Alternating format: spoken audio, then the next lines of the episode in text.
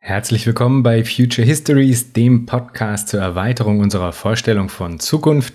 Mein Name ist Jan Groß und ich freue mich sehr, heute Thorsten Thiel begrüßen zu dürfen. Wir sprechen über das Thema Demokratie in der digitalen Konstellation. Thorsten ist Forschungsgruppenleiter der Forschungsgruppe für Demokratie und Digitalisierung am Berliner Weizenbaum Institut für die vernetzte Gesellschaft. Dort war ich ja Anfang des Jahres als Research Fellow zu Gast und ich möchte an dieser Stelle alle am Weizenbaum ganz herzlich grüßen. Und es gibt etwas zu feiern. Future Histories ist mit dieser Folge hier ein Jahr alt. Vielen, vielen Dank an euch alle für die Unterstützung und vielen Dank an die ganz fantastischen Gäste, die diesen Podcast hier erst zum Leben erwecken. Tausend Dank an euch alle. Ich weiß es wirklich sehr zu schätzen. Für mich ist das Ganze hier einfach eine ganz großartige Bereicherung.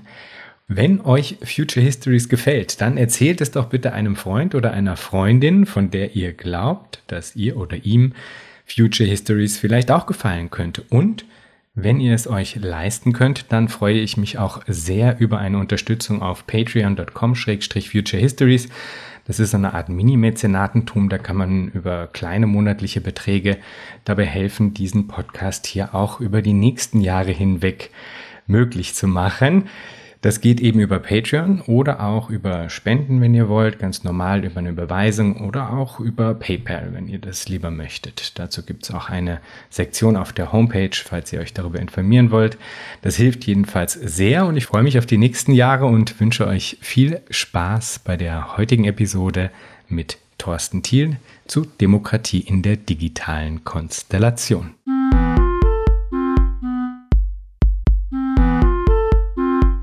Herzlich willkommen, Thorsten. Hi, Jan.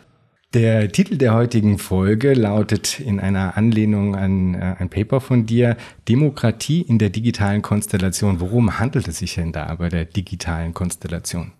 Also es ist kein Paper nur von mir, es ist ein Paper zusammen mit Sebastian Berg und Niklas Rakowski, in dem wir uns, ähm, was dieser Tage erscheint, äh, in dem wir uns ähm, die digitale Konstellation angucken als eine besondere Art des Zugriffs auf die Frage, wie Demokratie und Digitalisierung zusammenhängen. Und der Grund, dass wir uns diesen Begriff der digitalen Konstellation, hier ist natürlich eine Anlehnung an Habermas postnationale Konstellation, ganz augenscheinlich, sage ich mal, äh, rausgepickt haben, ist, dass wir versuchen wollen, rauszukommen aus diesem engen Raum der Thematisierung von Demokratie und Digitalisierung, wo immer wieder die Frage ist, ist Digitalisierung jetzt eine Gefahr oder eine Chance für die Demokratie?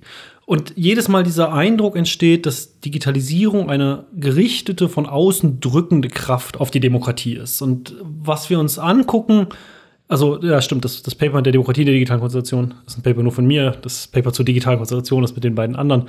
Ähm, was wir uns angucken als digitale Konstellation, ist inspiriert von Ansätzen, wie sie derzeit zum Beispiel in der Soziologie viel gefahren werden. Also wo es viel stärker um die digitale Gesellschaft geht, nicht im Sinne von dem Bereich, den man früher online genannt hat.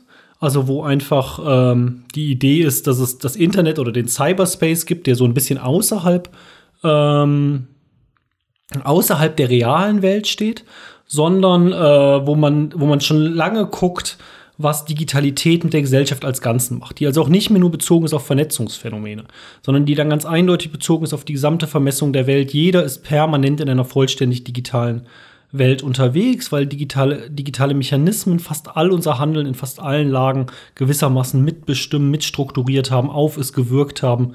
Ähm, völlig egal, ob, ob man jetzt gerade am Smartphone hängt oder am Computer äh, was eingibt. Und ähm, das ist, glaube ich, in der deutschen Politikwissenschaft, äh, gegen die wir da zunächst angedacht haben, noch nicht so verbreitet. Da ist Digitalität meistens noch gemeint, der Online-Raum versus der Offline-Raum. Äh, und wir wollen einfach erstmal diese Erkenntnisse der Nachbardisziplin so ein bisschen aufsaugen, also über das, den, die, die Konstellationssituation nachdenken, in ihrer relativen Komplexität, die dann halt nicht mehr nur Vernetzung ist, sondern die auch Algorithmizität ist, die dann auch ähm, die gesamte Erfassung der Welt mit Sensoren ist, all diese Themen. Äh, und da darüber nachdenken, was bedeutet das jetzt für, für die Politik und insbesondere für die Demokratie. Und wenn wir über die Politik und die Demokratie nachdenken, halt nicht nur die Straightforward-Mechanismen uns angucken, also das, äh, also zum Beispiel das Filterblasen oder, oder so, solche Geschichten, sondern auch gucken, ähm, ja, wie, wie einzelne Schichten dieses, dieses digitalen äh, die Art und Weise, wie zum Beispiel Gesellschaften administriert werden, verändern. Also wie, äh, wie Mechanismen der Steuerung von Gesellschaft neben das Recht treten und damit neben das, den klassischen Modus, in dem Demokratien versucht haben, also Herrschaft zu legitimieren äh, und, und dann auf die Gesellschaft zu wirken. Also das ist so die Grundidee der digitalen Konstellation, würde ich sagen. Mhm. Das steckt jetzt in der Art und Weise, wie du über Technologie äh, sprichst und auch über die Frage der Digitalisierung sprichst, eigentlich schon drinne, dass es eben keine, keine Kraft sei, die von außen auf die mhm. Gesellschaft hineinbreche und, äh, und man müsste sich jetzt quasi entweder dessen erwehren oder das irgendwie wholeheartedly annehmen und, mhm. sie, und da drin aufgehen, mhm. ja.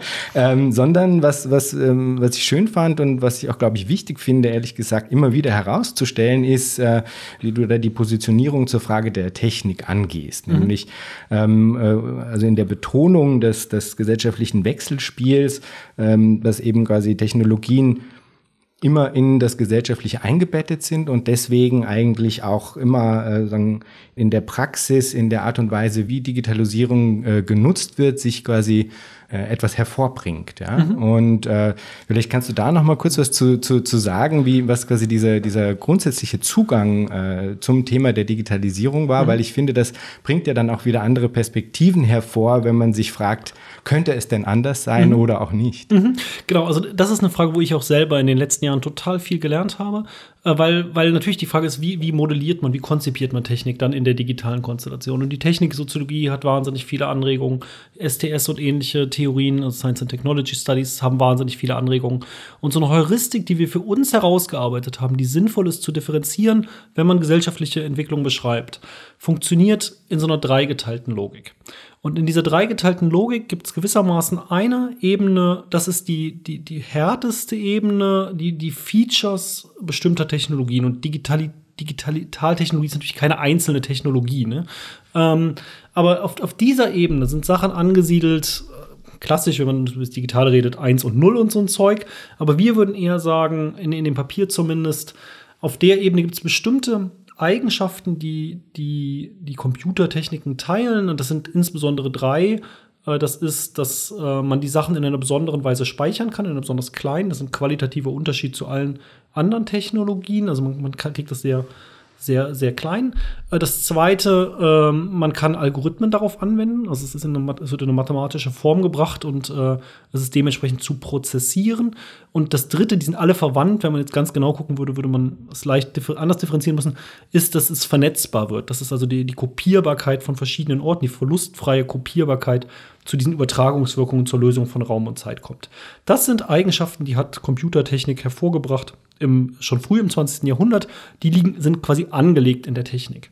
Aber nicht diese Eigenschaften wirken dann gewissermaßen deterministisch rein in Gesellschaft. Also es ist nicht so, dass, dass die für sich den Möglichkeitshorizont aufstoßen, sondern die Frage ist, und das ist dann die zweite Ebene, was schaffen die für Möglichkeitsräume? Und jetzt, wir reden jetzt eher von den gesellschaftlichen in der in der, in der klassischen Digitalisierungsforschung gibt es das natürlich auch als Affordanz einfach. Ne? Was sind die Affordanzen dann konkreter digitaler Techniken?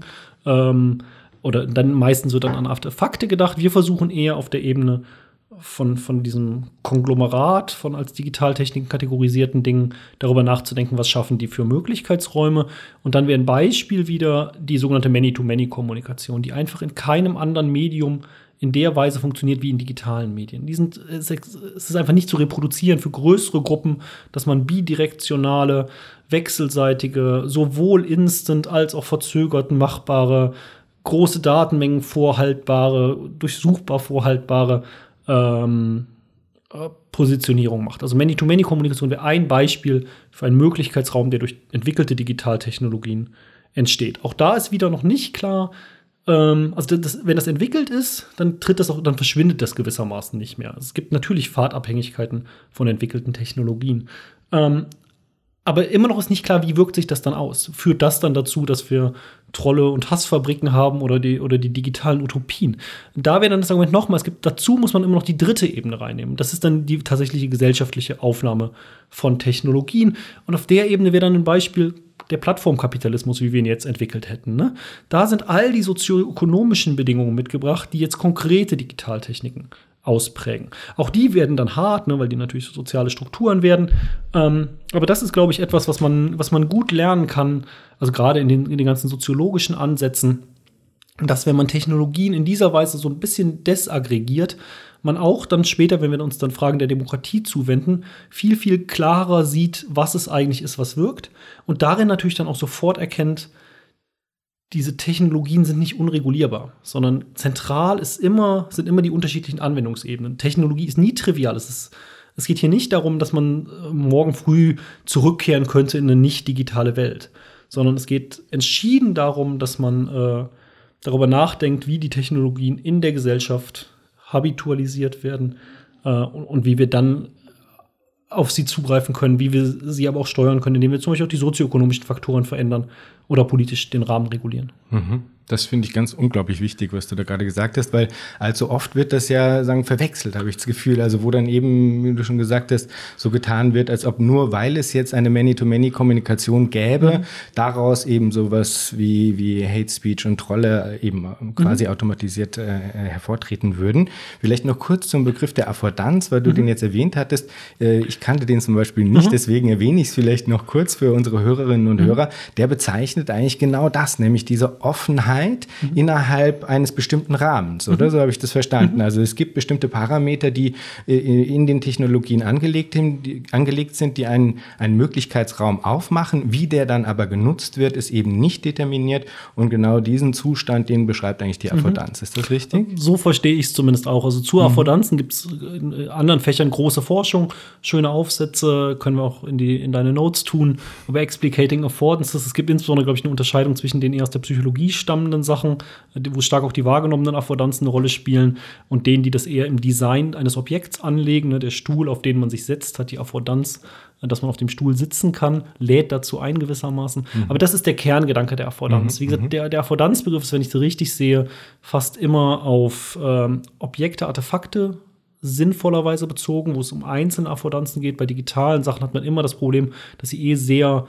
multifunktional sind. Also ein Smartphone hat einfach extrem viele Affordanzen im täglichen Leben von der Navigation äh, über das Telefonat und so weiter, ne, was diese Geräte alles naheliegen. Und wenn man es dann auf Digitales als Ganzes bezieht, ist, glaube ich, sinnvoll, es zu lösen vom Begriff der Affordanz, weil der dann schnell zu eng ist hm. und viel mehr über diese Möglichkeitsräume nachzudenken. Aber die Idee ist tatsächlich, dass es natürlich kein determinierende Kraft ist, sondern dass es Angebote sind, die naheliegend werden zu nutzen, die auch in vielerlei Hinsicht designt werden können. Ne? Also Affordanzen sozialer Netzwerke, äh, so wie sie heute etabliert sind, sind natürlich auch bestimmte Nutzungsverhalten, die teilweise intentional von denen, die diese Netzwerke machen, gesetzt sind. Also das beginnt dann bei den süchtig machenden Elementen äh, eines Netzwerks, eines Scroll-Down-Mechanismus äh, aber auch immer wieder Sachen, die man einfach dann anders nutzt. Die Affordanz des Twitter-Hashtags äh, ähm, war sicherlich so nicht vorhergesehen in der Sekunde, wo, wo diese Möglichkeit, Kommunikation zu, selbst zu verschlagworten, äh, erdacht worden ist. Und, und das finde ich wahnsinnig spannend. Und, und, das ist natürlich wirklich ein Zugang auf Technik, der äh, in den Feldern, aus denen ich klassisch komme, politische Theorie, politische Philosophie, Politikwissenschaft, einfach so nicht in der Weise gedacht war. Ne? Und wo mhm. man dann interdisziplinär wahnsinnig viel ziehen kann. Ähm, und wo man halt zu anderen Diskussionen auch gerade um Demokratie kommt. Es wird Zeit, kann man sagen. ähm, aber das leitet eigentlich doch jetzt auch schön über ähm, zu der Frage, welche Möglichkeitsräume ergeben sich denn jetzt in Bezug auf die verschiedenen Themenfelder, die ihr euch angeguckt habt? Also mhm. ihr ähm, schaut ja, ja spezifisch auf Öffentlichkeit, auf Partizipation und auf Herrschaft. Vielleicht fangen wir mal mit der Öffentlichkeit an. Was ist neu an Öffentlichkeit, äh, wenn sie mit digitalen Technologien äh, daherkommt? Und wie beeinflusst das unsere althergebrachten Ideen von Öffentlichkeit und die Strukturen, die darauf aufbauen? Mhm. mhm. Also keine einfache Frage zu beantworten, weil der ganze Witz des Ansatzes ist natürlich jetzt groß, Komplexität aufzumachen. Aber ich versuche es. Das eine, wenn wir über digitale Öffentlichkeiten reden, ist ja erstmal, dass wir darüber nachdenken müssen, äh, was der Unterschied zwischen der digitalen und der analogen Öffentlichkeit ist. Und da wäre so meine erste These zu sagen, es ist nicht dasselbe. Ähm, die digitale Öffentlichkeit des Jahr 2020 ist nicht dieselbe wie die digitale Öffentlichkeit des Jahr 2000, in der es auch natürlich das Internet schon gab, aber ein völlig anderes Internet mit völlig anderen Affordanzen auf beiden Seiten, also auf Seiten derer, die es machen, als auch auf derer, die es nur nutzen. Ähm, sondern äh, das ist in einem ständigen Fluss und wir müssen die jeweiligen Technologien sehr genau beschreiben, die da, die da stattfinden. Weil, also das, das Digitale als, als der Kommunikationsweg ist zum Zeitpunkt 2000 natürlich auch längst elaboriert, aber zum Beispiel die sozialen Netzwerke mit ihren vielfältigen Tracking-Möglichkeiten, aber auch mit ihren vielfältigen Möglichkeiten, effizient kollektives Handeln zu organisieren, fehlen zu dem Zeitpunkt sicherlich noch. Genau, wenn man dann natürlich guckt, was, was du ja auch gefragt hast, was sind denn jetzt die qualitativen Spezifika heutiger digitaler Öffentlichkeiten. Dann kann man wieder in, in verschiedenen Bahnen, denke ich, denken, entlang dieses gerade vorgestellten dreistufigen Modells. Und ich glaube, ein Witz ist es dann zum Beispiel, darüber nachzudenken, also zum Beispiel, was folgt aus dieser Many-to-Many-Kommunikationsebene. Daraus folgen im politischen Handeln Dinge wie wie, wie das, was in der Literatur konnektives Handeln heißt, Connective Action.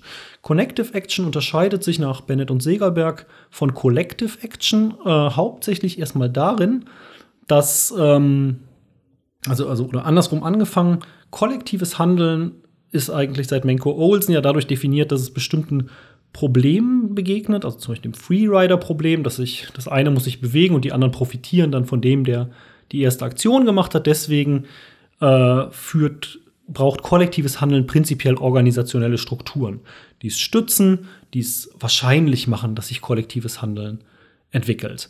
Konnektives Handeln setzt hingegen auf auf dieser bereits geleisteten infrastrukturellen Plattformvernetzung. Es lässt ein Handeln zu von vielen nebeneinander, die sich nicht in der Weise identifizieren müssen, die sich zum Beispiel, wo man ihnen eine Infrastruktur bereitstellt, auf diese hinein projiziert, sie arbeiten können. Also Hashtags und so sind dann wieder gute Beispiele für sowas. Und es entwickelt quasi, es verändert das Repertoire sozialer Bewegung. Und das haben wir in den letzten 10, 15 Jahren massiv gesehen. Ne? Ähm, man kann das diskutieren, ob das jetzt gut ist oder ob das schlecht ist, ob das zu, äh, zu, wenig, ähm, zu wenig Tiefe trägt. Diese Clicktivism-Vorwurf wäre da, dafür so das klassische Beispiel. Oder ob das total effektiv ist, weil man viel größere Zahlen erreicht. Ne? Ähm, das, das, kann man, das kann man dann noch mal separat davon verhandeln. Aber das ist so ein Beispiel, wie sich durch eine bestimmte Form, die sich ergibt, was tut.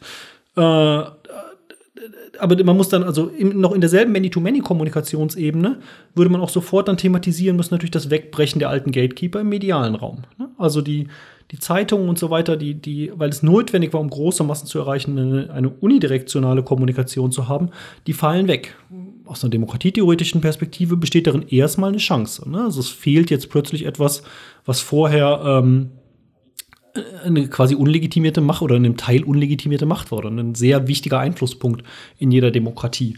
Ähm, zugleich ist die dann entstehende Situation nicht notgedrungen stabiler oder ähnliches, weil das haben wir natürlich gelernt, dass eine, eine Welt, die ganz ohne Gatekeeper auskommt, auch mit all den Problemen der Authentifikation von Quellen, äh, von, von Dynamiken und, und ähnlichem, Fake News und was wir im Moment alles diskutieren, irgendwie klarkommen muss. Ähm, und das, das wäre jetzt ein, ein, anderes Beispiel, was aus derselben Quelle der Many-to-Many-Kommunikation hervorgeht, ähm, was man diskutiert in der, in der Forschung. Und wie gesagt, das selber wäre dann auch wieder nur ein Bereich, wie sich Öffentlichkeit verändert, weil daneben haben wir den großen Bereich dieser Datenerfassung vollständig. Und ein Bereich, der gerade kommt oder der uns gerade viel stärker bewusst wird, ist der gesamte Bereich der Automation von Kommunikation. Das beginnt wahrscheinlich bei, bei künstlicher Intelligenz und wie Feeds kuratiert werden, wo natürlich viel Macht drin steckt, wo viel passiert.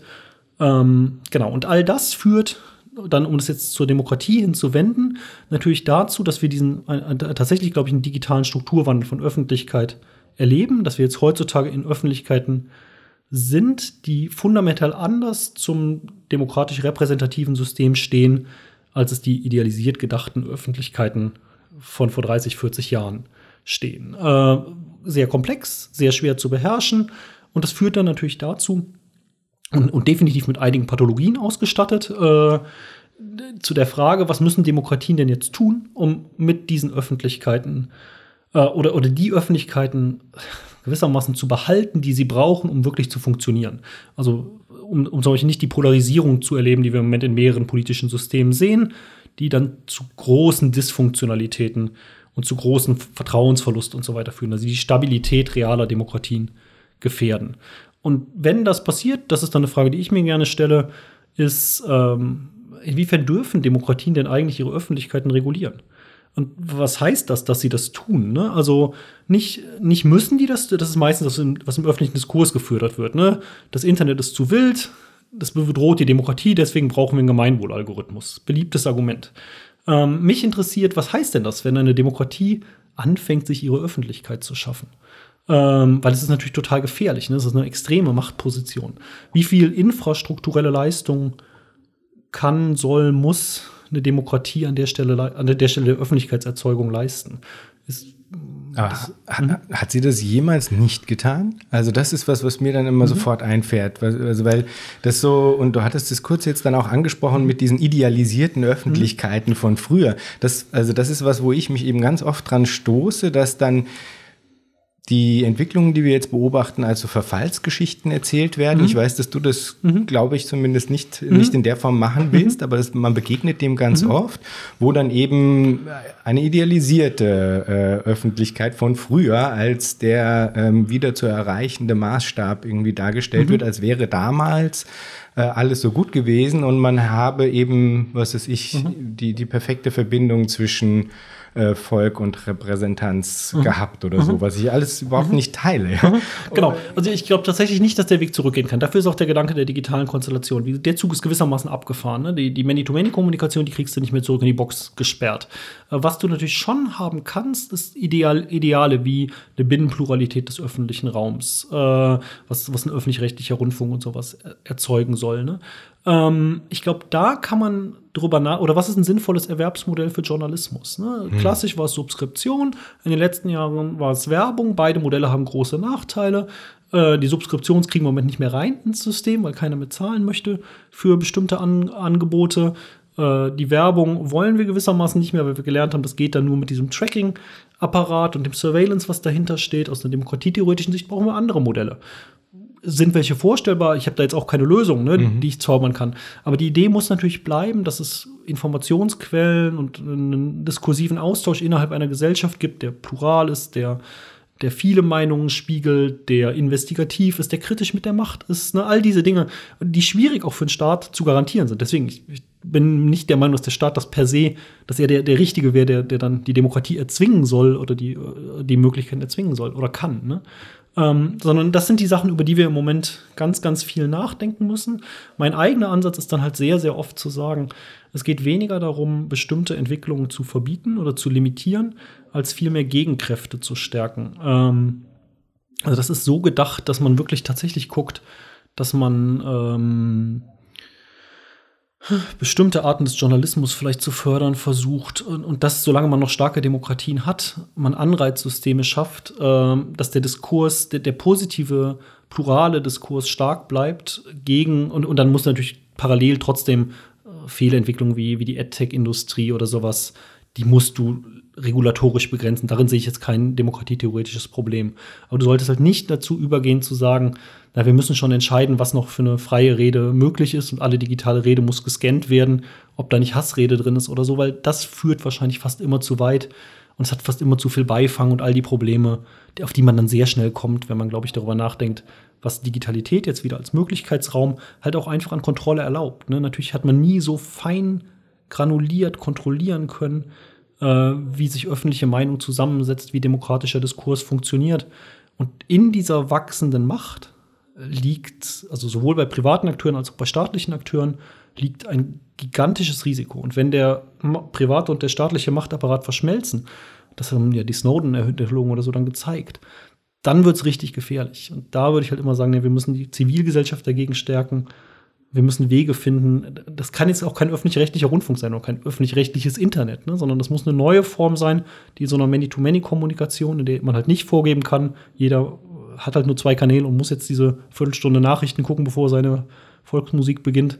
Das, das fehlt jetzt halt. Ne? Mhm. Ähm, ich denke immer auch, also sogar als jetzt vielleicht, um das so ein bisschen greifbar zu machen, ich denke in, in solchen Situationen immer daran, dass man ja ohne Probleme das einbauen könnte, dass äh, in meinem Newsfeed einfach äh, es eine Randomness gibt auch. Mhm. Also dass es sich nicht ausschließlich auf, äh, auf der Basis irgendwelcher angenommenen oder unterstellten äh, Interessen meinerseits irgendwie zusammenstellt, sondern dass man sagt, okay, na, was weiß ich, jeder fünfte Beitrag ist mhm. aber hat, ist einfach zufällig eingespielt, mhm. so dass quasi äh, etwas, was man Filterblase nennt, äh, eigentlich nicht in der Form sich ausprägen kann. Wobei mhm. da fällt mir jetzt ein, kommt in irgendeinem Text eine, eine, eine Fußnote rein mhm. bei dir, wo du dann feststellst, dass anscheinend die Filterblasen auch überschätzt sind. Ja. Äh, stimmt das? Also ist das quasi empirisch gar nicht so ja. doll nachweisbar? ja, genau. Ich, ich glaube, die Filterblasendiskurs als solche, das, das kann man natürlich dann reintun in deine, wieder in deine Notes, mhm. äh, gilt, glaube ich, in der empirischen Politikwissenschaft als, als, stark überschätzt. Zumindest in dieser Reihenform. Ne? Also die, die reine Filterblasenannahme ist ja, dass ein algorithmisch erzeugtes äh, eine algorithmisch erzeugte ähm, Blase entsteht, auf gut Deutsch, dass es nicht das Selbstselektierte ist, ne? dass Menschen zu, zu, zu Ähnlichkeiten neigen und so weiter, ist klar, äh, sondern dass die Algorithmen einem immer mehr ähnliches Zeug vorsetzen und man deswegen immer geradliniger denkt. Und da zeigt die Forschung, denke ich, also wenn ich sie korrekt rezipiere, aber das ist mittlerweile doch, glaube ich, recht massiv und es gibt auch viele Metastudien, die alle Forschung zu Filterblasen zusammenfassen, äh, dass der Filterblaseneffekt für die allergrößten Gruppen in der Bevölkerung schlicht nicht nachzuweisen ist, sondern dass tatsächlich das, was algorithmisch kuratiert, dazu kommt, die ohnehin gegebene äh, Enge gewissermaßen nicht, äh, nicht mehr ver verringert, ne? sondern dass man äh, Leute, die viel im Netz unterwegs sind und auch die viel auf Links sind, kriegen schon relativ unterschiedliche News-Diäten angeboten. Ähm, es, es, gibt Phänomene wie Rabbit Holes auf YouTube, ne, in die man dann reinfällt und wo man über den Autoplay in immer absurdere äh, äh, Tiefen stürzt. Ähm, aber, aber das Problem, nicht die Technologie radikalisiert hier so entscheidend oder vereinsamt uns so entschieden. Wir haben uns immer in, in Milieu, früher haben wir Milieus als sehr demokratiestabilisierend empfunden. Und diese Milieus hatten natürlich immer wenig Berührungspunkte ne, und sind elitäre äh, also oder, oder gruppenbezogene Phänomene sehr, sehr nah. Das ist die, die Widerlegung der Filterblasenthese heißt nicht, wir kriegen heute so viel mehr von allen Seiten mit, sondern wir, wir haben der algorithmische Anteil an der Wirkung, die wir wahrnehmen, dass wir in dieser Welt liegt, ist vielleicht sogar eher umgekehrt, dass wir heutzutage mehr mitkriegen. Da gibt es noch viel anderes. Deswegen sehen wir mal wieder die Grenzen unserer Filterblasen, die uns aber sozial geprägt, ökonomisch geprägt, sprachlich geprägt, immer schon sehr nah waren. Ich glaube, das ist ja. so Kern dieses unsere, Also unsere Borniertheit ist nicht neu. genau. ja, genau. Und das gilt glaub, für ganz, ganz viele Themen in diesen, in diesen Digitalisierungs- und Demokratiedebatten, so wie ich sie lese. Ich, ich neige dazu einem gewissen Optimismus. Ich glaube, dass ganz viel der Kritik am, am Digitalen und an der Entwicklung unserer heutigen Gesellschaften, ohne jetzt sagen zu wollen, das ist ja alles rosig, was da draußen ist, ähm, überspitzt und, und sehr gerne idealisiert was vorherige Regime konnten. Ähm, ja. Mhm. Dann wenden wir uns doch, oder gibt es für die Öffentlichkeit quasi noch ein, ein Schlussplädoyer? Hast du, nee, es also, gibt quasi keine finale Lösung nee, es, es gibt keine finale Lösung. Öffentlichkeit ist, glaube ich, wirklich eines der, der, der, ganz, ganz schwierigen Probleme. Da, da, da, hat sich viel getan. Das haben wir theoretisch noch nicht das, das Instrumentarium für die, die Wirkung, wie sich Kommunikation verändert, sind extrem vielschichtig. Ähm, die Regulierungsansätze sind extrem offen. Also wir, wir fangen jetzt, wir diskutieren seit ein paar Jahren klar über Regulierung von Öffentlichkeit. Das ist für sich erstmal gut. Äh, ich glaube, da ist auch ein hoher Lerneffekt. Ne? Man hat im Bereich de des Datenschutzes viel gelernt und mittlerweile auch gelernt, dass man handeln kann, jetzt auf europäischer Ebene. Äh, das ist jetzt gerade auch die Sache für Intermediäre. Ich glaube, die diese banale Annahme, dass Plattformen etwas Neutrales sind und deswegen, äh, weil sie keine eigenen Inhalte quasi produzieren, ähm, auch aus der politischen Verantwortung entlassen sind, die ist weg. Ähm, was natürlich nicht heißt, dass Plattformen alle Inhalte kuratieren sollen. Ne? Weil das wäre das andere Extrem, dass man denen jetzt sagt, okay, die dürfen nur noch qualitativ hochwertige News äh, produzieren und zufällig sind dann qualitativ hochwertige News, News aus dieser oder jener. Ich glaube schon, dass der Wert auch von, von äh, des Internets ja immer war, dass man Informationen an ganz vielen Orten produzieren kann und, und so einen Podcast machen kann und so. Das, sind, das ist ein Wert für sich und den und, und, niemand weiß ja vorab, was wir jetzt hier besprechen und so. Äh, das, das muss schon offen bleiben und es wird auch offen bleiben in einem gewissen Maße. Beziehungsweise, wenn, wenn es nicht mehr offen ist, dann eher, weil, weil halt heute so viel proprietär geworden ist im Netz, ne? Ähm, und weil dann vielleicht ähm, Facebook angehalten ist, so kleine Quellen äh, gar nicht mehr nach oben zu spülen im Algorithmus. Ganz oft ist ja nicht, dass die Sachen verschwinden im Sinne von gelöscht werden, sondern dass die Dinge unsichtbar werden. Das ist die, die Gefahr der Kuratierung von Öffentlichkeit. Mhm. Der nächste größere Themenbereich, den ihr euch dann angeschaut habt, ist der der Partizipation. Ich fand das ganz nett, weil du an an unterschiedlichen Stellen hattest du so wie so kleine Zusammenfassungen einer, also wie so eine Mini-Geschichte der Digitalität. Ja, und das hattest du äh, in einem Beitrag zu digitalem Widerstand, wo du mhm. aufgezeigt hast, okay, wie war das damals, was kam dann hinzu mhm. und so.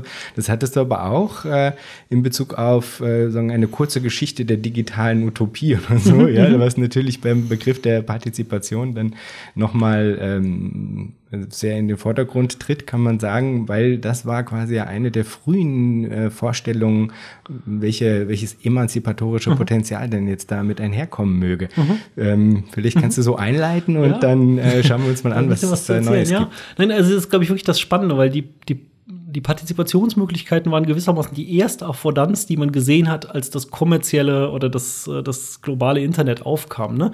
Dieses scheinbar, man kann sich ja beteiligen plötzlich, man kann Stimme produzieren. Äh, und es gibt in diesen 90er Jahren natürlich unglaublich viele Texte, die darin das demokratisierende Potenzial per se sehen. Ne? Und es ist irgendwie klar, dass Demokratie immer was mit Partizipation zu tun hat. Partizipation ist das Versprechen der Demokratie. Aber was Partizipation heißt, ist einfach unendlich schwer, auch in der Demokratie festzunageln. Ne? Was heißt es, sprechen zu dürfen? Was heißt es, gehört zu werden? Was heißt berücksichtigt zu werden? Wie sieht diese Berücksichtigung aus? Das reibt sich dann natürlich am Anfang ganz stark mit der Linie der repräsentativen Demokratie und es wird das partizipatorische Versprechen scheint zunächst zu sein, wir können mehr partizipieren und weniger, wir können die Krücke des Repräsentativen gewissermaßen wegschmeißen, die immer nur da war, weil wir, weil wir quasi technische Grenzen hatten, äh, große Gruppen zusammenzubringen. Das ist, glaube ich, ein falscher Gedanke, weil es halt auch den Wert von Repräsentation in der Demokratie völlig verschätzt. Ne? Ähm, also die, die Komplexitätsentlastung, die in ihr stattfindet, die Rationalisierungswirkung, die durch Repräsentation zumindest theoretisch möglich wird. Ähm, aber auch diese Spiegelung, ne? dass, ähm, dass das repräsentative Verhalten äh, politische Konflikte gewissermaßen auch zuspitzt, auslebt, ausdiskutiert, was Oppositionen im repräsentativen System tun. Das sind alles Werte, die in einem rein partizipativen System schwer zu reproduzieren sind, weil nicht das, das Problem war nicht nur, dass es äh, quasi Zeit kostet, irgendwo hinzugehen und zu partizipieren, sondern wenn man permanent partizipiert, ähm, das, das, ist halt groß, das wird halt groß. Ähm, und ich glaube, dass, äh, dass, dass, das war der Ausgangspunkt der Debatte, der dann ganz schnell als naive Utopie, ne, The Muse of Digital Democracy, so heißen die Texte, die dann das alles davonwischen und sagen, Quatsch, Demokratie ist über viel mehr und all diese Partizipationsphänomene schlagen euch brutal zurück ins Gesicht und fördern die unruly masses und das, das klappt nicht. Das ist der Gegenimpuls gewesen, der den, den Pöbel nach vorne geschrieben hat. Ein ganz konservativer Reflex. Und ich glaube, wir müssen eigentlich zu was anderem kommen. Wir müssen komplexer darüber nachdenken, was sind zum Beispiel ähm, Formen, wo auch die repräsentative Demokratie durch neuere Partizipations-, also die Affordanzen digitaler Technologien richtig nutzt. Und da gibt es ganz viele schöne Tools, die dann mal können die erhöhen die Informiertheit des Bürgers. Ne? Das, wäre dann in der liberalen Demokratietheorie ein hoher Wert dass die Leute sich klarer sind, was sind ihre Präferenzen. Äh, oder sie können äh, den Austausch zwischen den Bürgern erhöhen in der deliberativen Demokratietheorie, was vielleicht auch zum Präferenzwandel führt, äh, der dann artikuliert wird. Also, dass man diese Potenzial eher nutzt. Und heute hat man noch einen umgekehrten Effekt, äh, den ich wahnsinnig spannend finde und den wir in der Gruppe auch äh, bearbeiten. Ähm, äh, da geht es um, um Datafizierungsprozesse, dass natürlich auch immer mehr durch digitale Kommunikation lesbar wird, was das Volk denn will, äh, und gewissermaßen schon auf der Verhaltensebene geguckt wird. Ähm, worauf reagieren die Leute? Man tunt immer feiner, man versucht zu beeinflussen. Da geht dann plötzlich ganz viel Partizipation gewissermaßen verloren, weil man ihr vorzugreifen versucht oder weil man sie anzuregen versucht. Ne? Äh, und das hat auch wieder eine hohe demokratietheoretische Signifikanz, äh, die man nicht erfasst, wenn man halt einfach nur das Internet als Partizipationsinstrument sieht, ne? sondern wenn man zum, in dem Fall dann, weil wir über die digitale Konstellation reden, über die Be Bedeutung von Daten nachdenkt. Ähm. Und es wird als eine positive ähm, emanzipatorische Fluchtlinie aufgemacht, dieses Ausrichten an, an permanenter ja. quasi Also in der Literatur wird sicherlich äh, im aller, allerwenigsten halt, halt kritisch gesehen, ne? also als äh, ein, also ein Verlust von Partizipation als ein Dings, aber es, ist, es wäre zumindest vorstellbar, es auch positiv zu formulieren. Ne? Also ein hoch, also Demokratie als hochresponsives Gefühl, was am Ende mehr genauer weiß, was der Bürger denn will, bevor er es denn selber weiß. Ne? Also es gibt natürlich immer wieder diese äh, auch technokratischen Utopien ähm, dem Bürger gewissermaßen vorzugreifen und seinen Entscheidungsschwächen nachzuhelfen oder ihn äh, auf seine wahren Präferenzen festzulegen und zu verhindern, dass er immer wieder wegläuft oder das kurz denkt, ja, genau. Und all, all, diese Techniken spielen da sicherlich, also das ist jetzt wieder sehr weit weg von dem ursprünglichen Repräsentations- oder Partizipationsgedanken, aber das ist sicherlich was, was in so einer digitalen Umwelt ähm, aus Gründen, wie sich die Situation entwickelt hat, also wie sich diese digitale Konstellation entfaltet, nahe liegt. Ähm da habe ich eine konkrete Frage, weil, also mir kommt es vor, als ob da sowas ähnliches passieren würde, wie wenn man sagt, okay, es gibt jetzt Algorithmizität und weil es die auf einmal im öffentlichen Diskurs gibt, äh, haben wir jetzt Hate Speech und Trolle und da, da, da. Mhm. Ähm, ich glaube, dass wenn man jetzt sowas ähm, wie diesen Gedanken der responsiven Demokratie, wo man irgendwie die, die unterstellten Wünsche irgendwie versucht, quasi am, am Mund der Bürgerin abzulesen mhm. oder so, jetzt mal bis, bewusst ein bisschen überspitzt, wenn man sowas jetzt ähm, praktizieren würde, dann würde man das ja auf dem Boden einer, eines, einer spezifischen Situation machen. Also äh, ich glaube zum Beispiel tatsächlich, dass wenn wir andere sozioökonomische Ausgangslagen hätten, mhm. dass dann Ängste anders gelagert werden, mhm. dass dann ähm, sagen das, was jetzt als so eine angestachelte Emotionalität dargestellt wird und gesagt wird, das läge aber jetzt an der Technik oder was auch immer mhm. und wir sind uns darüber einig, dass das verkürzt ist oder sowas. Mhm. Ähm, ich glaube, dass dass, dass, diese, dass diese äh, Emotionalität, diese, diese Affekte der, des, des Abwehrens, des Abgrenzens, des, ne, dass die, mhm. dass die oder das ist vielleicht auch meine Hoffnung, ja, dass, dass, die weniger wären, dass die sich anders darstellen. Sicher hätten wir auch noch Ängste, aber mhm. gäbe es andere sozioökonomische Ausgangslagen, ja, mhm. wo wir nicht permanent äh, äh, sagen, als Gegner mhm. in den Ring geworfen werden, wo es nicht permanent äh, heißt, okay, äh, sagen, der andere ist dem anderen äh, ein Wolfe mhm. und, und man müsse jetzt quasi im, im permanenten Wettkampf bestehen mhm. lernen, mhm. ja, hätten wir, hätten wir da quasi eine andere Ausgangslage, dann äh, dann würden sich auch andere sagen, Signale ja. einstellen in dieser äh, responsiven Demokratie. Insofern ist quasi dann auch die Bewertung dessen, ob sowas jetzt als ein Tool eingesetzt werden könne oder nicht, mhm. finde ich immer zwingend daran geknüpft, ob man denn bereit ist, den Boden, auf dem wir uns hier bewegen, auch mhm. äh, substanziell zu verlagern. Ja. Ja. Also, da würde ich dir einfach intuitiv recht geben. Mein, mein, also ich, wenn man wenn man gewichtet, was sind einzelne Faktoren, also sozioökonomische Faktoren, wie Gesellschaften sich zueinander, intern, untereinander, miteinander kommunizieren, äh, politische Kultur und Demokratiestabilität und dann dieses neue digitale Kommunikationswesen, jetzt von mir aus in so einer Doppelstruktur von, von Verhaltenskontrolle und, und eigene Partizipationserfahrung und guckt, okay, was erklärt im Moment die Krisen der Demokratie? Und wir leben jetzt bestimmt seit 2008, der Finanzkrise, erkennbar in einem Krisendiskurs der Demokratie, also für, für jetzt zwölf Jahre oder was. Ähm, und das fällt halt zusammen mit der Entwicklung sozialer Netzwerke, mit Hass, mit Populismus, mit all diesen Phänomenen, mit Trump und Brexit, die uns alle sehr, sehr, sehr nah sind.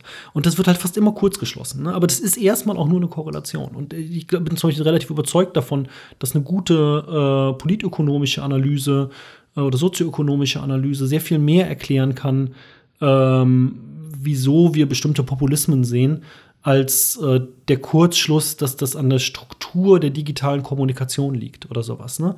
Also da, da würde ich halt, das ist wieder so eine Warnung vor, Digitalisierung und Demokratie zu eng zu koppeln, ohne sagen zu wollen, dass Digitalität nicht einen massiven Auswirkungen, also Digitalität verändert viel und alles. Äh, aber, aber es ist eben zentral, so sozioökonomische Faktoren im Blick zu halten. Und das heißt dann halt im Umkehrschluss auch, wenn wir in einer anderen sozioökonomisch strukturierten Welt leben würden, dann kommen wir ran an Punkte, ähm, wo diese Technologien einen emanzipatorischeren Charakter noch haben könnten. Ne? Ähm, weil, ja, genau. Also, wie, wie viel man aus Daten ablesen können soll und wie viel man mit abgelesenen Daten dann weiter prozessieren soll in der normativen Hinsicht, das wird sicherlich immer schwierig bleiben. Ne? Das, eine, eine Partizipation im Sinne von eine reflektierte Meinungsäußerung eines Individuums ist schon gewissermaßen der Goldstandard des demokratischen Gedanken der Selbstbestimmung.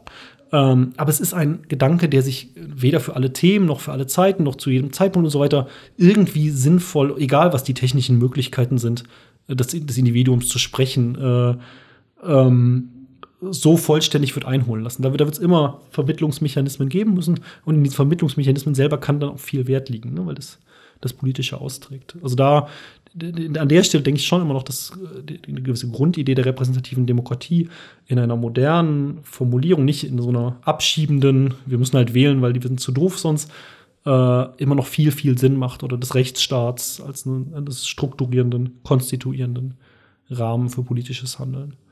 Also das, das wären meine, meine positiven Ausdeutungen mhm. dieser Zeit.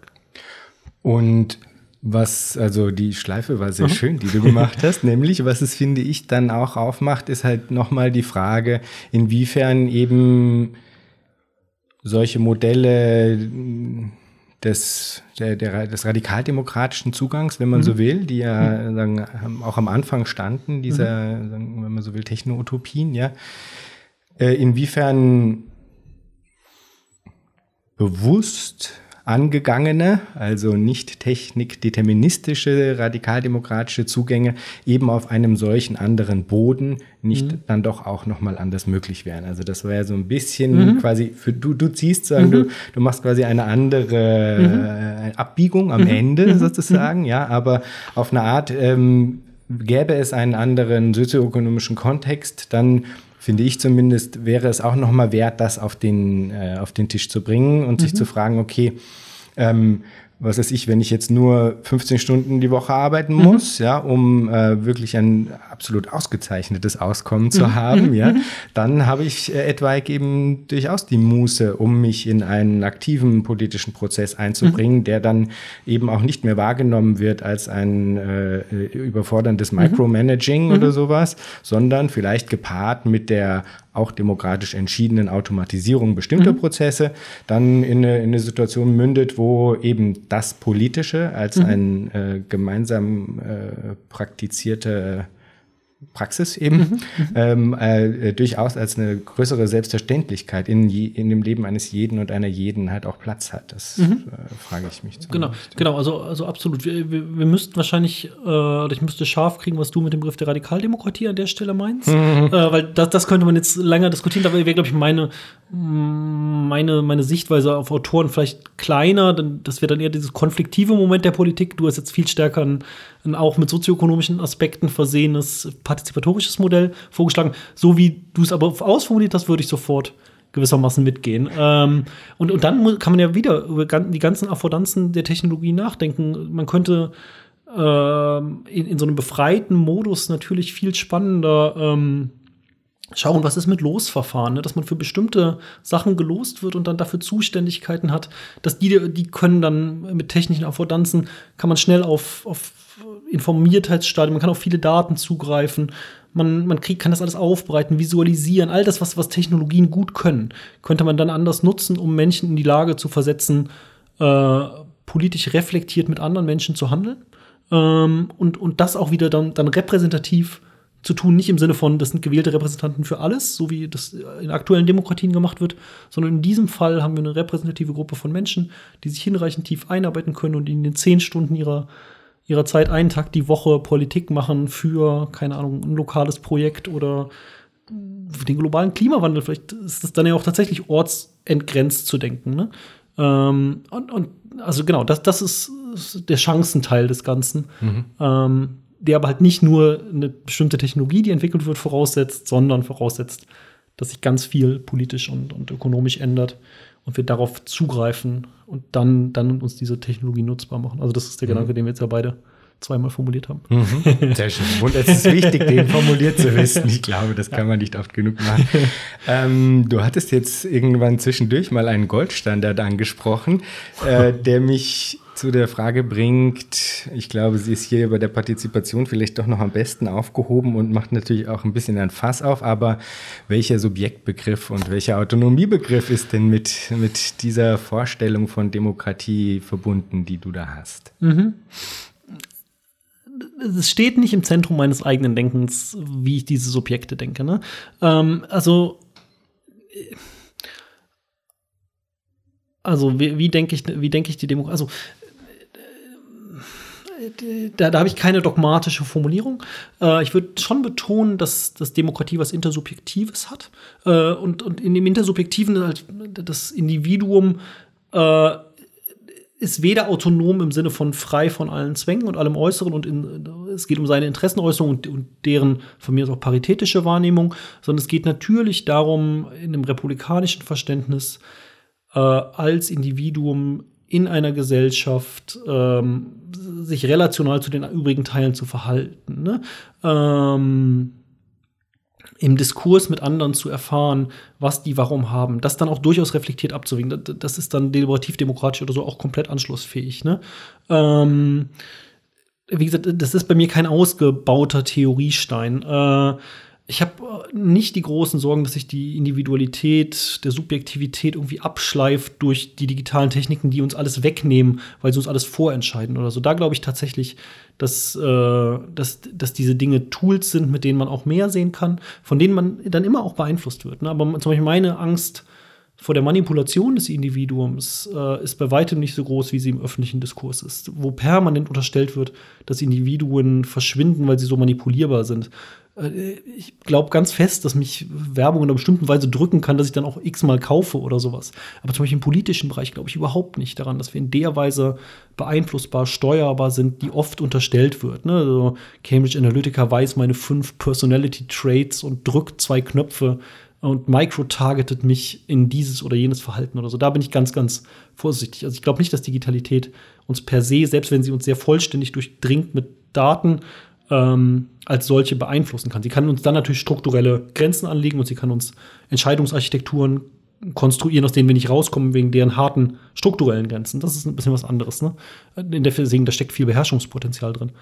Ähm, und, und für eine Demokratie, das ist ja dann das, der Punkt, braucht es eines stabil, also braucht es stabile Individuen, äh, die aber ein gemeinsames Projekt im politischen Handeln verfolgen, die zueinander relationieren, ohne eine starke kollektive Identität notgedrungen zu, zu bewahren.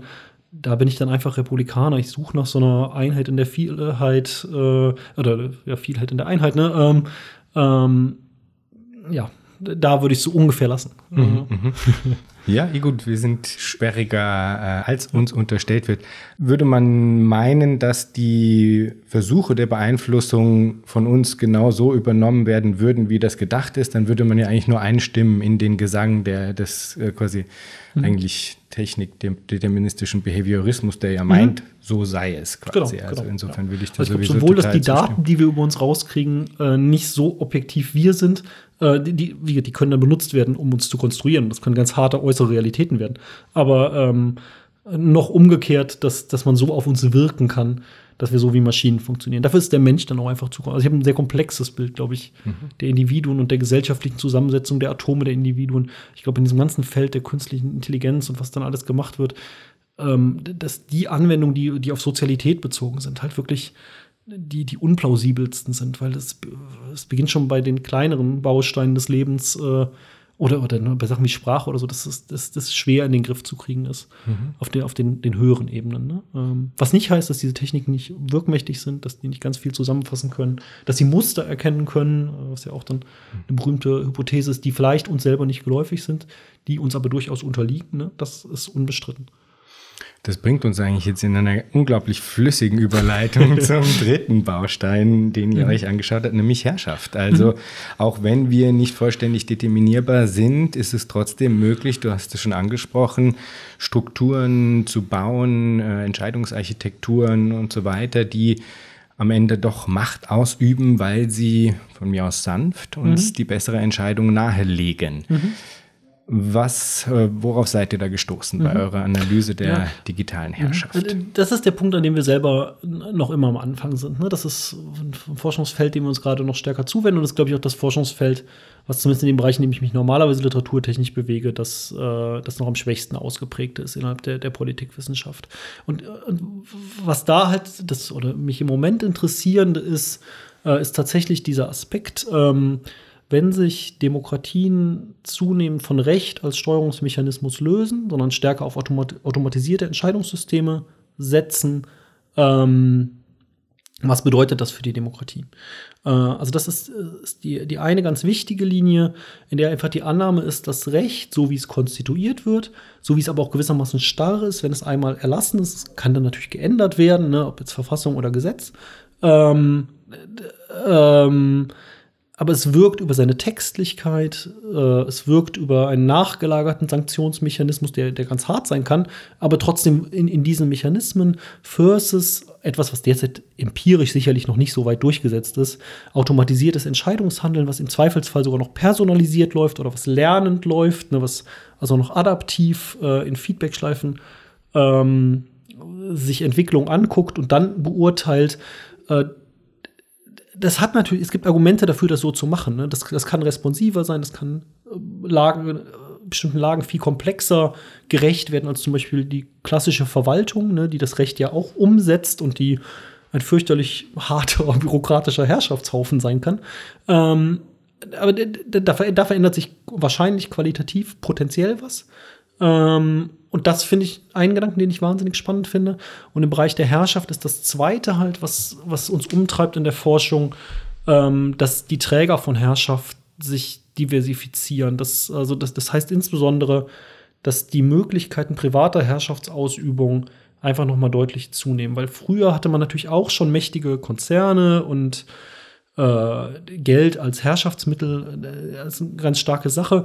Aber was man weniger hatte, ist sicherlich, dass ähm, seitens solcher großer privater Akteure so ein starkes Interesse daran bestand, in relativ tiefe Kerne der Gesellschaft oder der öffentlichen Kommunikation einzuwirken. Also ein Beispiel, was mir da immer einleuchtet, ist, wie sich Anonymität verändert hat. Also Anonymität jetzt gedacht von ihrem Gegenteil der Identifizierbarkeit war früher ein Gut, was eigentlich nur der Staateninteresse daran hatte. Der wollte, dass du einen Personalausweis in der Tasche trägst und der wollte dich kontrollieren, wenn du über die Landesgrenze gehst oder ähnliches. Ne? Das liegt an technischen Begrenzungen. Es ging halt auch nur so gewissermaßen. Ähm, und der hatte da dann in dem Fall ein Interesse, das zu steuern oder deinen Grenzübertritt zu verhindern oder zu ermöglichen oder was auch immer. Ähm, und das hatten Unternehmen in dem Sinne nicht. Unternehmen wollten Waren verschieben auf einem anonymen Markt gewissermaßen. Es ging ihnen um das Geld, es ging ihnen nicht um dich als identifizierbare Einheit. Und das ist in der Datenökonomie, da kommen wir wieder zurück auf die auf diese drei Ebenen des Digitalen, ne? natürlich was völlig anderes. Äh, heutzutage hat jeder kleine Ad-Tracker, äh, von dem du noch nie gehört hast, äh, Daten über dich und sucht und sammelt sie und verkauft sie und benutzt sie und benutzt sie auch, um auf dein Verhalten zu wirken und all diese Sachen. Äh, also, wie gesagt, ich habe schon gesagt, dass ich nicht immer daran glaube, dass das dann erfolgreich ist. Aber es ist viel, viel wichtiger geworden. Und, und das ist so ein Beispiel, oder halt das, das Unternehmen, den öffentlichen Diskurs äh, in Position strukturell gelangen, ihn beeinflussen zu können und daran ein starkes Interesse haben. Ähm, das ist was, was ich zumindest quantitativ in den Möglichkeiten deutlich verschoben hat. Und das sind so diese zwei Pole von Herrschaft. Also zum einen die Automatisierung von Entscheidungen und Entscheidungsfindung und Entscheidungsumsetzung und zum anderen die, der Bereich privater Macht im Verhältnis zu öffentlicher Macht, ähm, wo der Verdacht oder der Ausgangsverdacht ist, dass private Macht nicht nur an Kapazitäten gewonnen hat, das ist, glaube ich, geteilt im öffentlichen Diskurs, sondern auch an, äh, an einem Interesse diese Macht auszuüben, äh, dass sich das verändert hat. Ähm, das ist das Zweite, was ich wahnsinnig spannend im Feld von, von Herrschaft finde. Und entgleitet da etwas? Also gibt es äh, inwiefern, weil ich mich immer frage, ob dieses Bild der Anrufung des Staates, ja, mhm. also diese Dualität, die da aufgemacht, oder Dichotomie, die da aufgemacht mhm. wird, so, ah, oh, wir sehen, es gibt jetzt quasi einen Zuwachs an Machtpotenzial bei äh, privaten äh, mhm. Playern äh, und man solle jetzt quasi den Staat anrufen, er möge doch da etwas tun. Mhm. Äh, irgendwas lässt mich äh, unbefriedigt zurück mhm. mit mhm. dieser Dualität. Und zwar, ich glaube nicht nur, weil ich, äh, ähm, weil ich nicht so ganz ausschließlich vom Staat überzeugt mhm. bin als Player, den man dann anrufen solle. Äh, vielleicht auch, weil ich an diese Aufteilung nicht glaube. Ne? Mhm. also diese, diese als, als sei der Staat quasi dem Markt, jetzt mal ein bisschen polemisch mhm. gesagt, gegenübergestellt. Mhm. Ich glaube vielmehr, dass es da, dass das eigentlich eine, eine, eine Connex ist, die äh, ganz intensiv, ähm, intensive Machtmechanismen teilt und sich gegenseitig produziert und so. Ähm, siehst du Anrufungspotenzial woanders. Also, ja, wer dann die richtige Instanz ist, um es zu lösen und auch um, um, diese neue Form der Macht zu begrenzen und wie die begrenzt wird. Ich glaube, das Wie ist viel wichtiger als das Wer. Mhm. Äh, das ist tatsächlich nochmal ein anderer Gedanke. Meine Angst vor dem Staat ist mindestens genauso. Auch da jetzt wieder dieser ideengeschichtliche Wolte, ne, die 90er Jahre äh, als dieses utopistische Internetzeitalter mit der Vorstellung, ähm, aus diesem berühmten äh, Manifest von John Penny, Perry Barlow, äh, das, die Unabhängigkeitsausrufung des Internets, You have no sovereignty where we gather, ne, im Cyberspace, es gibt keine Souveränität mehr. Ähm, und dann die heutigen die, die, heutige reale Macht des Staates, ne, die, die eine Wiederkehr ganz harter Souveränitätsbestimmungen ist. Also wo der Staat richtig wieder für Sicherheit eintritt und mit der Behauptung für Sicherheit einzutreten auch sehr, sehr, sehr, sehr tief reinreguliert in, in Dings. Das ist ja eine, eine, eine diskursiver Wandel um, um 180 Grad. Ne? Also das hat sich komplett gedreht. Äh, was, wie auch die Wahrnehmung des, des, des digitalen Raums da stattgefunden hat. Ne? Ähm, vom, von diesem rechtsfreien Wildwestraum, wie es dann immer in diesen äh, Ankündigung. Heißt, bis heute wird natürlich dieser rechtsfreie Wildwestraum immer wieder imaginiert, um, um weitere Kontrollmechanismen durchzusetzen. Ne? Aber das, das hat zum einen, es gibt in der Phase natürlich auch eine technische Entwicklung. Ne? Also die, das, das, ursprüngliche Internet mit der End-to-End-Kommunikation und so weiter, das war tatsächlich aufgrund seiner Komplexität ähm, äh, gewissermaßen, zumindest mit den damaligen Möglichkeiten, schwer zu überwachen. Das war damals auch schon nicht geschützt in seinen Strukturen, aber ähm, die, die ganzen Gatekeeping-Positionen hat der Staat dann nach und nach auch besetzt. Ne? Und, ähm, oder, oder, oder haben Private besetzt und der Staat ist in der Lage, Druck darauf auszuüben. Also das, was du gerade beschrieben hast, das ist dann, also die Snowden-Enthüllungen und so haben das ja schön gezeigt, immer wieder auch zu den, den vermachteten Doppelstrukturen kommt. Ne? Also genau, da, da würde ich sofort teilen. Und eines der großen Probleme, die ich sehe, also als ich angefangen habe, über das Thema Internet und Digitalität nachzudenken, war das entlang dieser Frage, von Souveränität, wie hat sich Souveränität verändert und was ist eigentlich die, Disku die diskursive Kraft, die es uns damals gedacht hat, wir lösen den Staat auf in horizontalen Netzwerken und die heute eher plausibel findet, äh, wir, brauchen, wir brauchen den Staat als Sicherheitsgaranten, so ganz harten Hobbschen Sinne und der Cyberkrieg und was da eine Rolle spielte. Ähm, und heutzutage sind wir ganz stark bei einem Diskurs angelangt, und das führt uns wieder fast zurück zu diesem Öffentlichkeitsgedanken, dass wir den Staat brauchen, um die Demokratie zu schützen und so. Ne? Also, dass, dass wieder eine Staatsanrufung stattfindet ähm, und wieder eine, eine, Suche nach Souveränität, jetzt im Namen der Demokratie, nicht mehr nur im Namen der Sicherheit, sondern auch im Namen der Demokratie und wir immer stärker projizieren, was der Staat da alles können soll. Und da würde ich mich sofort total wehren. Ne? Selbst wenn ich sage, im Herrschaftsbereich, das ist eine große Gefahr, dass die Privaten da staatsähnliche Qualitäten anbieten. Der Staat ist schon immer noch das Original, in dem das Vermögen zu herrschen äh, ähm, zusammenkommt mit einem Willen auch tatsächlich zu steuern. Ne? Das war ja, das ist ja die Staatsaufgabe gewissermaßen. Also insofern, ich wollte jetzt keineswegs gerade so eine Apologie für, für den Staat gegen die Macht der Privaten äh, handeln, obwohl ich sehe, dass wir private Macht anders regulieren müssen, als bisher. Das, das soll, soll und darf keinen Zu Durchgriff gewissermaßen für den Staat herstellen. Also ich bin auch weit weg von der von den ursprünglichen libertären Fantasien des Internets, ähm, sondern würde mir gerne so eine liberale netzpolitische Grundhaltung bewahren. Und für die habe ich eigentlich schon noch Hoffnung. Und die halte ich schon noch für richtig, die ist auch gut durchformuliert in der netzpolitischen digitalen Zivilgesellschaft. Die, die fordert das ja immer wieder ein. Ne? Wir brauchen offene technische Strukturen. Das sind schon noch immer die richtigen Ideen.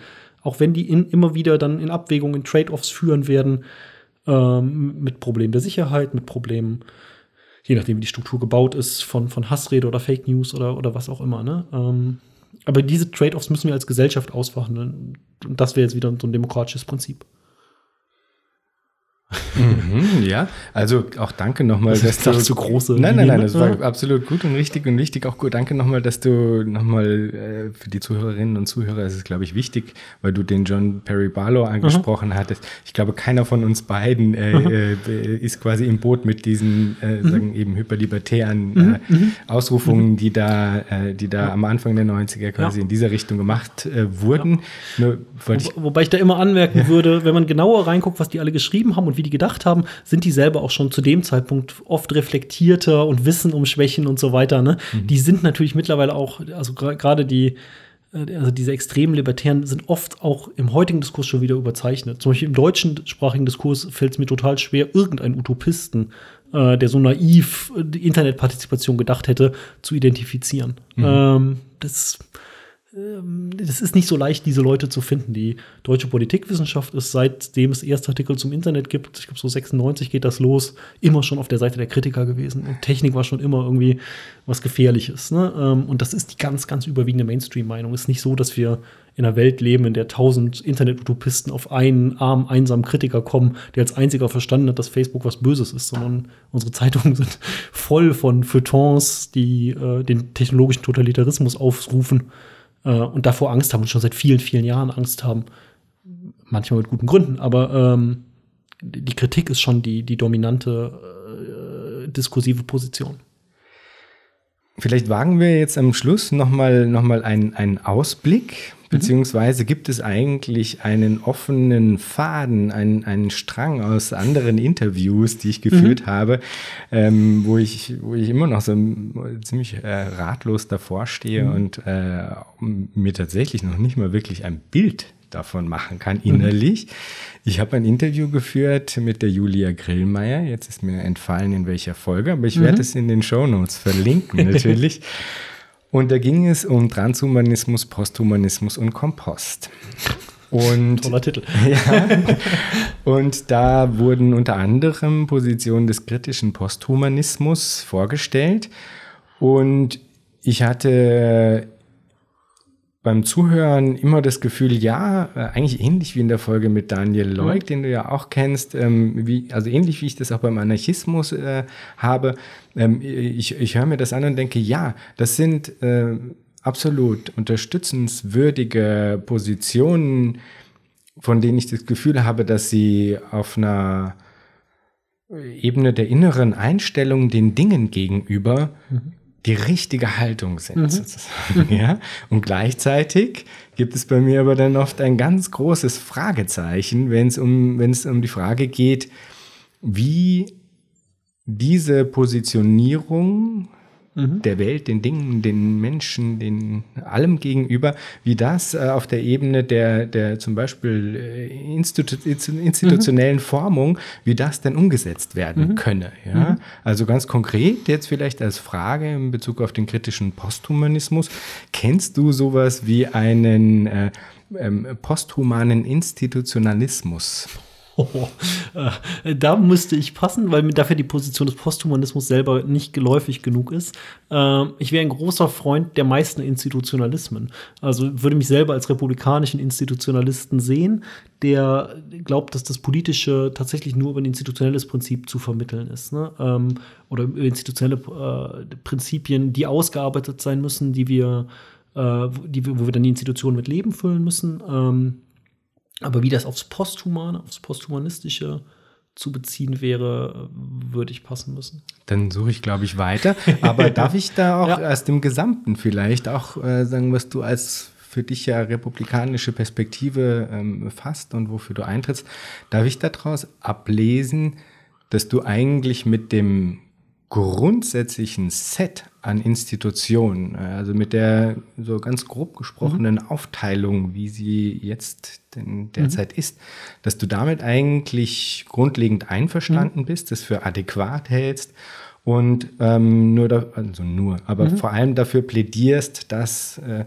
dieses Set an Institutionen ähm, nicht die Augen verschließen mhm. sollte gegenüber äh, sagen, den, den Veränderungen, die zu beobachten sind und dass es diese mhm. zu inkorporieren gilt mhm. und man auf diesem Wege dann zu erneut dann sagen geupdateten, wiederadäquaten mhm. und natürlich mhm. auch immer sagen, mhm. weiter sich updatenden Institutionen kommen können. Genau. Also die Demokratie ist permanent im Wandel. Ne? Also die, die Idee, die, wie Selbstregierung durchzuführen ist, muss sich permanent wandeln, muss immer wieder angepasst werden. Das ist nicht eine überzeitliche Idee der, der Legitimation von Herrschaft. Das zugestanden, das kann tatsächlich, glaube ich, nur aus den zusammengeschlossenen Individuen hinauslaufen. Interessant ist immer in, in, in einem schöner Begriff, die, die, die mediatisierte Demokratie, den hat Janet Hofmann geprägt, die, die auch Principal Investigator dieser Forschungsgruppe ist, in dem ich bin äh, in der ich bin, können wir auch in den Shownotes verlinken, diesen, diesen wunderschönen Artikel. Ähm, sie macht da halt sehr, sehr klar, wir, wir sind heute in mediatisierten Demokratien. Das heißt, die Bedingungen, auf denen, in denen Demokratie stattfinden, werden immer durch Medien mitgeprägt. Und, und das auch wiederum schon immer. Ähm, und das ist genauso was wie die territoriale Dimension immer eine Rolle gespielt hat. In der, in der Antike sind die Demokratien auch deswegen anders, weil sie halt auf eine andere territoriale Dimension bezogen sind und auf eine, damals auch eine andere Medialität quasi zugrunde liegen. Und die Idee, wie Demokratie umgesetzt werden muss, muss sich flexibel immer wieder anpassen. Ähm, an die jeweiligen medialen, territorialen, was auch immer Bedingungen. Und ähm, ich denke schon, dass wir, also das, dass das Lerneffekte sind. Wir, wir wissen, dass der Recht, die Rechtsstaatlichkeit ein hohes, hohes, hohes Gut ist, die viel mit der Demokratie zu tun hat, nicht direkt in der Demokratie aufgeht. Wir wissen, dass ähm, pluralistische Machtzentren, äh, Oppositionsprinzipien zur Demokratie gehören, dass soziale Rechte, Menschenrechte und so weiter zur Demokratie gehören und so weiter. Das heißt nicht, dass diese, die, die, diese Sachen können auch äh, in bestimmten Weisen dann ineinander clashen oder nicht hinreichend umsetzbar sein und, und, und, sich reiben und so, ne? Aber das muss man, das muss man permanent nachjustieren für, für immer unterschiedliche Situationen. Und ich glaube schon, dass wir in den starken Demokratien, die wir noch haben, äh, da auf dem, auf dem äh, lange Zeit auf dem grundsätzlich richtigen Weg sind. Und dass wir im Moment eher, also wir müssen teilweise Erosionsprozesse stoppen äh, und wir haben, müssen teilweise äh, nachjustieren, auch entlang dieser Möglichkeiten der digitalen Konstellation, was zum Beispiel Partizipations- und Responsivitätserwartungen der Bevölkerung sind. Ne? Die, die sind gestiegen und die, die Partizipationserwartungen, weil wir jeden Tag in unserem täglichen Handeln lernen, dass wir mehr kommunizieren, dass es viele Orte gibt zu kommunizieren. Und wir sind da mündiger geworden in vielerlei Hinsicht. Ne? Und wir sind liberaler geworden als Gesellschaften in den letzten 30, 40, 50 Jahren. Nicht alle Teile der Gesellschaft, aber große Teile der Gesellschaft. Und sowas muss man dann auch wieder sichern, auch institutionell sichern. Da kann Demokratie sich neu erfinden, aber es ist halt kein total revolutionäres Paradigma, was mir da vorschwebt. Ne? Zu sagen, okay, es sind so viele Geburtsfehler da drin und Erbsünden, dass wir das wegschütten müssen und wieder bei Null anfangen müssen bei dem echten Ding. Da, da so radikal bin ich in keinem Fall. Ne? Das sind andere, äh, die, die, du interviewt hast in der Reihe. Ähm, sondern bei mir ist es eine, eine relativ reformistische Idee, die, die relativ klar noch an liberalen Werten orientiert ist, die allerdings sehr, sehr, sehr komplex umgesetzt werden müssen. Und das kann mal mit mehr Regulierung, mal mit weniger Regulierung zusammenhängen. Ähm, das müsste man wirklich immer im Detail, im konkreten Fall sehen, was dann die Intuitionen sind. Aber wichtig halt in einer komplexen Betrachtung der digitalen Konstellation und von einem relativ komplexen Demokratiebegriff, der, der, der, der aus vieles lernt aus Demokratietheorien unterschiedlichster Provenienz. Wunderbar. Thorsten, am Schluss frage ich immer noch, wenn du dir Zukunft vorstellst, was stimmt dich freudig? Ach, das kam ja im, im, Interview jetzt immer wieder durch. Ne? Ich bin ein alter Optimist. Ich habe kein großes Problem damit, mich auf, auf, auf, die nahe und fernere Zukunft zu freuen. Ähm, und selber zum Beispiel viel Spaß einfach mit Digitaltechnologien.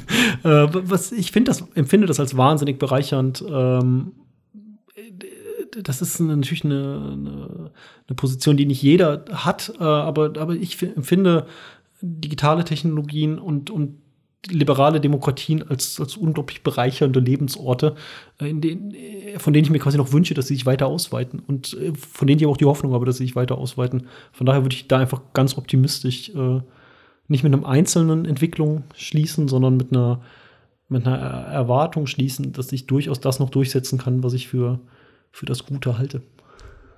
Vielen Dank, Thorsten, für das Gespräch. Danke dir.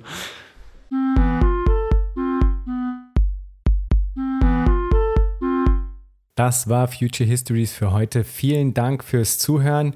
Shownotizen und vieles mehr findet ihr auf www.futurehistories.today. Diskutiert mit auf Twitter unter dem Hashtag Future Histories oder auf Reddit. Lasst mich wissen, was ihr zu dem Ganzen denkt und wie euch diese Folge hier gefallen hat. Unbedingt gut bewerten auf allen Podcast-Plattformen, die ihr nutzt. Für unsere Patreon-Unterstützerinnen und Unterstützer gibt es auf www.patreon.com-future histories vieles an Zusatzmaterial. Da könnt ihr also auch vorbeischauen. Bis zum nächsten Mal. Ich freue mich.